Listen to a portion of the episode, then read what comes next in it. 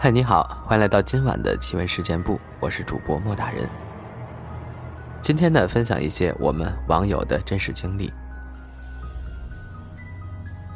听我妈讲的，是在我很小的时候，我爷爷奶奶很早就去世了，后来我们一家三口搬到外省，跟老家离得很远。此为背景。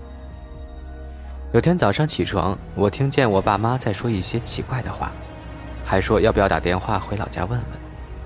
我觉得奇怪，就问我妈，到底怎么回事我妈说她梦见我奶奶给她托梦了，托的什么我忘记了，这是第二次了。第一次托梦好像还没有我。我妈有天晚上做梦，梦到奶奶坐在北方常见的窑洞里，但那个窑洞没有窗户，也没有门。我妈就觉得挺奇怪的，然后又看到窑洞左上方，还是右上方漏水了。我妈就跟我奶奶说。房子漏水了呀，我奶奶说是呀，然后我妈不知道怎么就醒了，醒来就觉得奇怪，就跟我爸说了，我爸就打电话给老家的人，让他们去看看奶奶的墓地，结果还是真的，他们打电话回来说是墓漏水了。一九九五年，父亲不幸患癌，在省军区医院治疗，当时我在家读书。后来听我妈说的，有一天一大早，父亲精神特别好，很灵活的自己下床活动，像正常人似的锻炼身体，看得我妈都目瞪口呆的。然后活动完了，拿出烟开始发烟。当时病房里就我妈跟我爸俩人，我妈吓坏了，问我爸：“你这是发烟给谁呢？”我爸说：“某某某。”这名字一说，我妈就吓哭了。那是一个已故的同事，他知道我爸这是回光返照，他已经时日不多了。后来我爸在当年的圣诞节就去世了。听我妈说的，村里那有户人家，儿子们都搬到城里住了，留下个老人独居，不知什么原因，居然上吊自杀了。儿子孙子们回家办丧事，差不多的时候。突然，其中一个大概六七岁的小孙子发了疯似的跑了起来，先是在停灵的屋子里绕来绕去的跑，之后又跑出门去，在村子里乱跑，最后竟然跑到村口的神庙里，抱着神像的大腿才停下来。大人们赶紧追过去问，到底发生了什么？孙子睁大眼睛，哆哆嗦嗦地说：“爷爷是爷爷，他在追我。”反正我听到这儿，浑身鸡皮疙瘩都起来了。接下来呢，是关于我身边比较奇异的事儿。读小学的时候，我表哥骑摩托车出意外去世了，而当天晚上，我在我家楼下街边玩的时候，刚好遇到了我表哥骑摩托车经过。那时候我还不以为然，玩了一会儿，和爸爸回家时。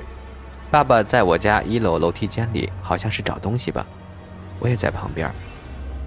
当时一楼和二楼还没有安装灯，很暗。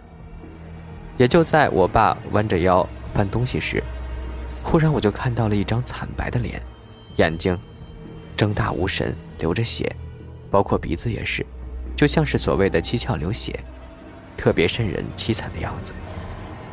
我当时就被吓到了，赶紧催促爸爸。快点回家！回去后跟我爸说了这事儿。我爸爸倒不觉得有什么，毕竟那时候我还是个小孩呢。但我到现在还记忆犹新。而就在当晚，我表哥出车祸了，听家里人说脑浆都摔出来，特别惨的样子。事后我回想起那张脸，那不就是我表哥吗？但是我从未和家人说起，我也不知道为什么。反正在我心里是一个大哥的。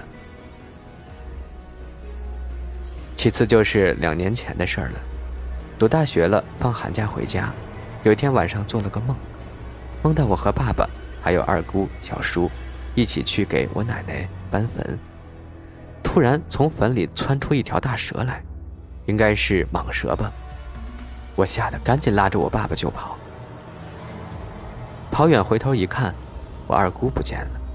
但小叔却面无表情的直愣愣的站在坟堆里。后来梦醒了，第二天还当做玩笑和我爸爸说，但令我感到诧异的是，隔了一段时间，我小叔突发脑溢血，送去医院没救过来就去世了。后来放暑假回家时，更令我奇怪的是，我梦到我小叔的频率特别高，我女儿、我表姐都没我梦到的多。而且每次在梦里，我都被他吓得不行。每次都遇见了这个亲人的离世啊。外婆的妈妈，大约五十年前去世的，土葬。不久，外婆就跟着外公搬到了隔壁市，只每年清明才回去祭拜。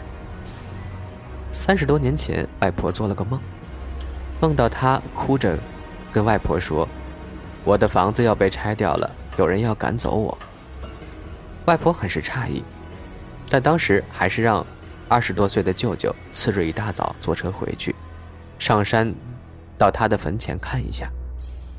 原来是附近有另外一户人家要做坟，不小心动到了他老人家坟头上的土，缺了一小块。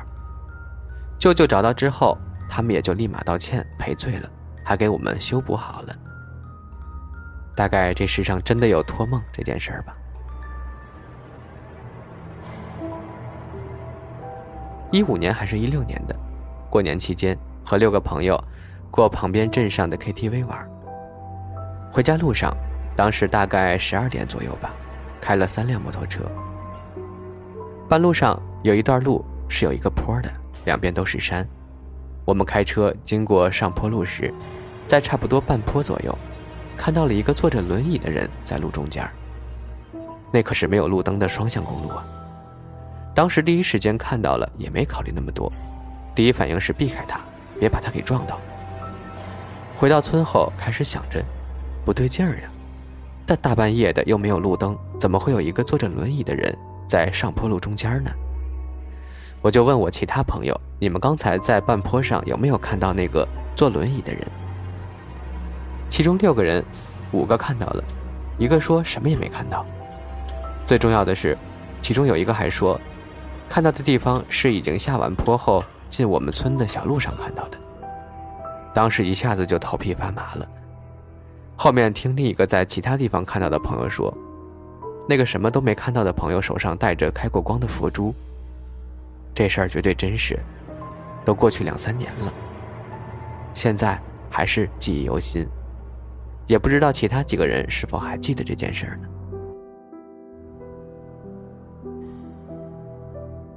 再说个我自己的吧。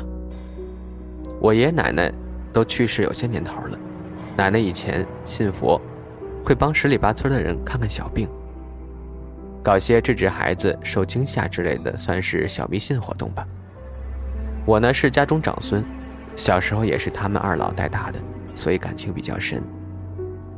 事情呢，就发生在我结婚的时候，不是有多玄乎，对于我来说却很神奇。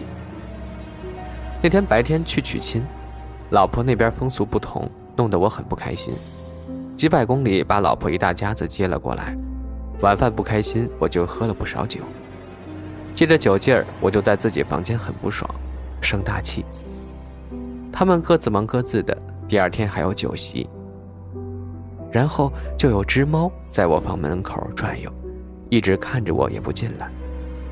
我媳妇儿路过想把它赶走，我没让。我刚好心情不好，就对猫说：“进来吧。”它就真的进来了，慢慢的爬上我的腿，扒着。我心情很不好，它真的好像很关心我的眼神，就一直轻轻的舔我的手。我也第一次看到猫舌头上白色的倒刺儿。他就一直轻舔我的手，爪子轻轻的抓，真的搞得跟我很熟一样，而且感觉他就是在安慰我心情不好。后来睡觉了，他就走了。第二天早上，还看到了一下，之后再也没见过。而且在此之前，我也从来没见过那只猫。同天晚上，我爸、我大伯也见到了那只猫。我大伯说，还不是这个长孙结婚。爷爷奶奶们回来看看了。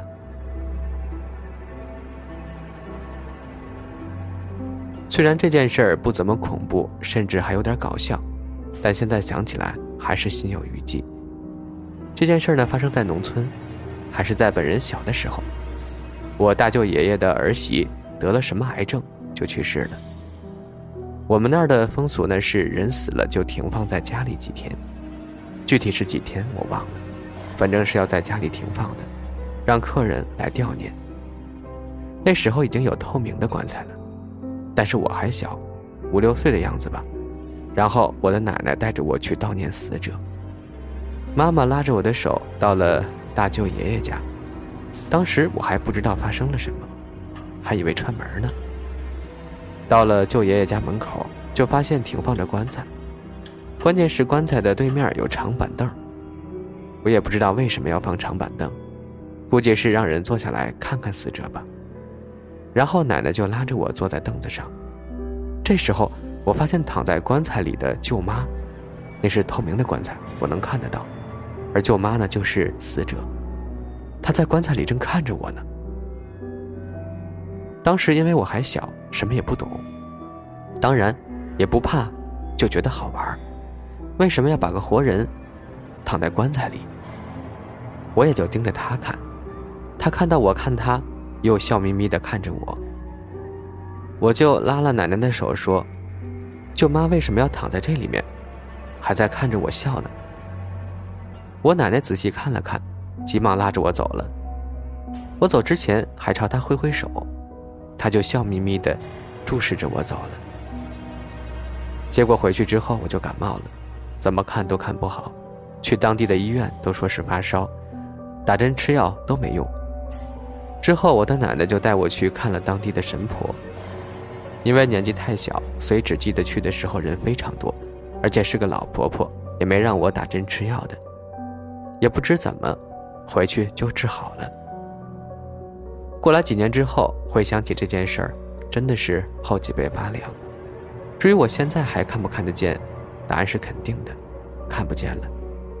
据老一辈的人说，之所以能够看见，是因为小孩子阳气弱，所以看得见一些大人们看不到的东西。